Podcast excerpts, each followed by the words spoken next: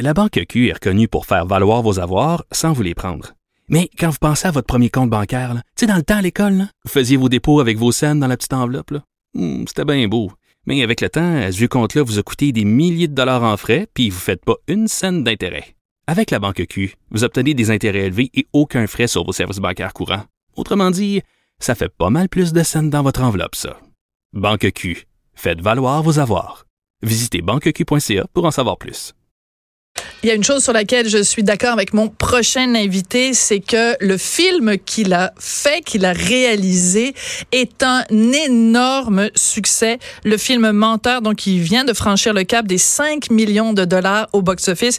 Et mon invité, c'est le réalisateur Émile Gaudreau. Émile Gaudreau qui est en vacances en Grèce. Il pourrait dire, ben là, je m'en fous. Regarde, laissez-moi profiter de mes, millions euh, sur une île en Grèce. Ben non, il a accepté très gentiment de nous parler quand même aujourd'hui. Bonjour, Émile. Bonjour, Sophie. Ben, ça me fait plaisir euh, de te parler, de vous parler.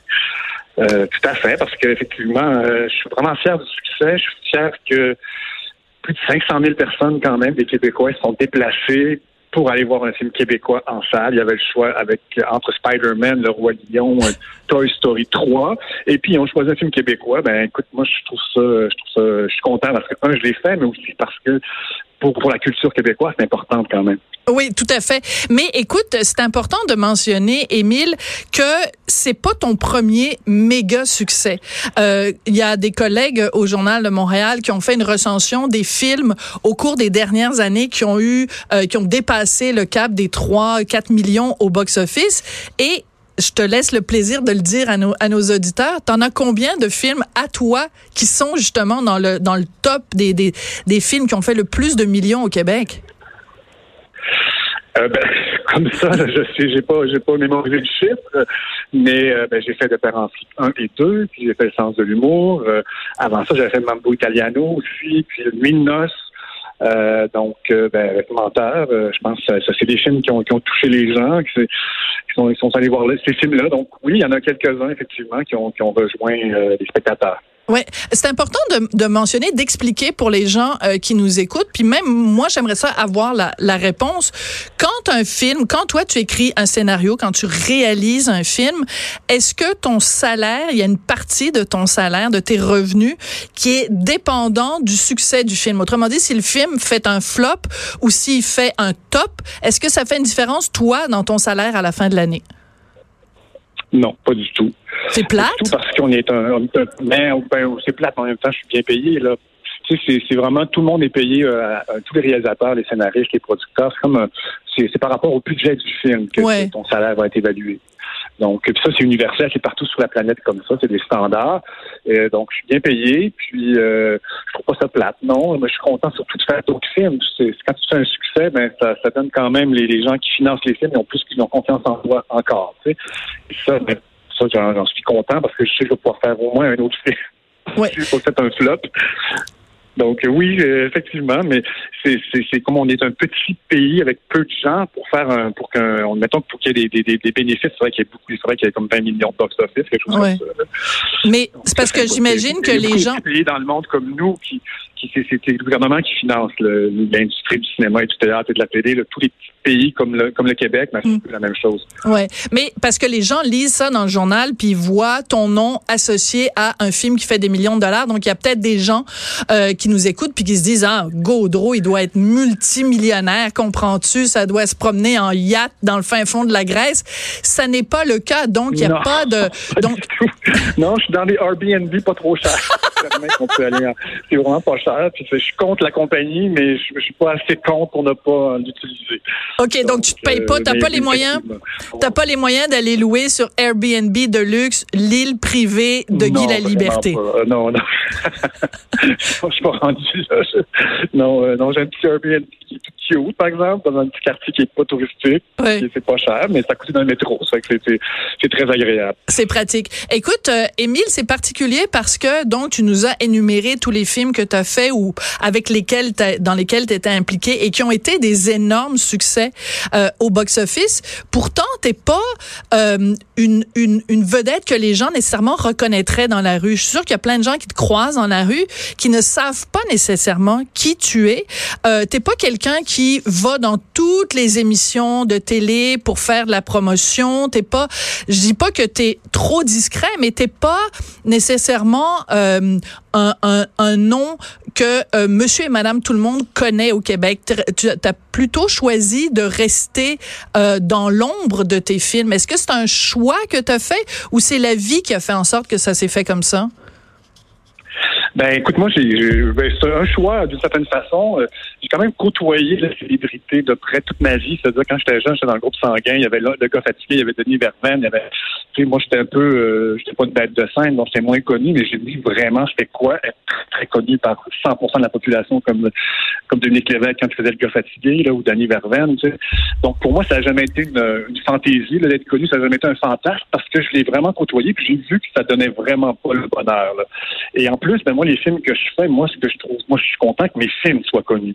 Oui. Et si je rencontre, moi, c'est vrai que personne ne me connaît. 99,9% des gens que je croise ne me reconnaissent pas et je trouve ça très bien comme ça. Mais s'ils me demandent qu'est-ce que je fais, puis si je leur dis les films que j'ai fait, ben là, ils sont capables de dire, ah oui, ah oui, ça, je l'ai vu, ça, je l'ai vu.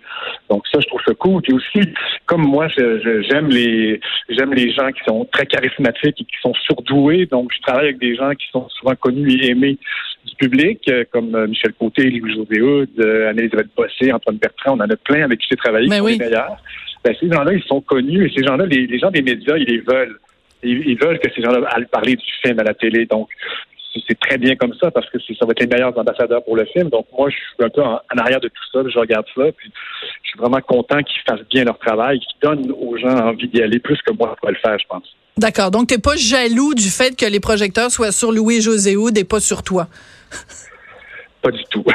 pas du tout parce que moi, comme je te dis, j'étais dans le groupe sanguin. Mais non, c'est ça. côtoyé ce milieu-là. Puis après, avant le groupe sanguin, moi, tout le monde, tous les gens du groupe savaient que moi, je voulais faire du cinéma, puis c'était temporaire, tout ça.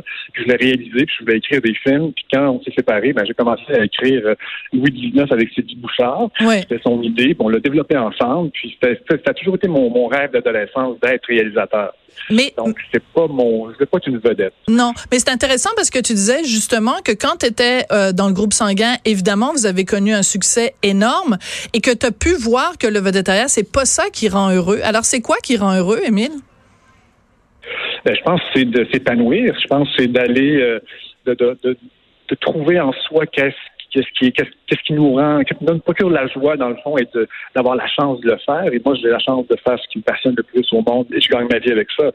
Donc, euh, chaque jour que j'écris, euh, je suis très heureux, je suis très bien. Euh, il y a du doute, mais il y a en même temps beaucoup de joie là-dedans. Donc, euh, oui, je pense que si, on trouve notre, notre c'est qu'est-ce qui nous passionne et puis si on peut euh, en, gagner notre vie avec ça, ben, pense que ça, déjà, ça, ça rend heureux. Mais c'est l'illusion qui rend pas heureux. C'est l'illusion Mm. que la célébrité va, va combler un vide. Et souvent, ce que j'ai pu même euh, observer, c'est que les gens qui ont cette illusion-là que la célébrité va les rendre heureux, cette obsession-là prend de la place pendant très longtemps Mm. et les empêche presque de ressentir la souffrance. Et quand ils deviennent célèbres, là, soudainement, ils n'ont plus l'obsession, mais ils ont encore la souffrance qui est encore tellement plus grande qu'avant. Mais, Émile, de- de- je pense de que-. Je pense que tu tiens bizarrement ton téléphone parce qu'on est en train de te perdre, je t'entends plus. Ah, ça fait ça. Je vais me- déplacer, attends peu. Allô, Émile?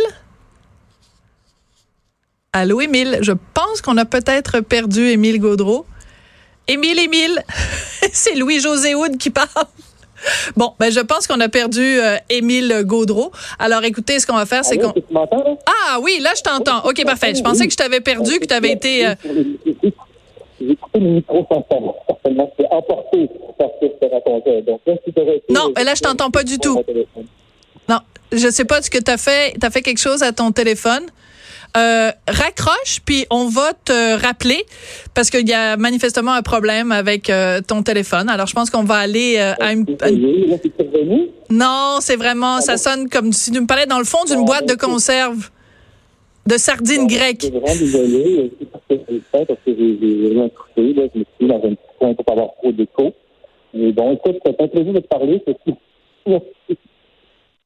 Écoute, je pense qu'on va aller à la pause, euh, Émile, et j'en suis vraiment désolée, mais on n'a vraiment pas le choix parce qu'on n'entend rien du tout. Ben, en tout cas, si jamais on n'arrive pas à se reparler, félicitations donc pour les chiffres euh, de Menteur, ce film d'Émile Gaudreau qui a été vraiment le succès de l'été, un film québécois qui a vraiment trouvé euh, son public, donc plus de 5 millions de dollars maintenant au box-office. Vous écoutez, on n'est pas obligé d'être d'accord sur les ondes de Cube Radio.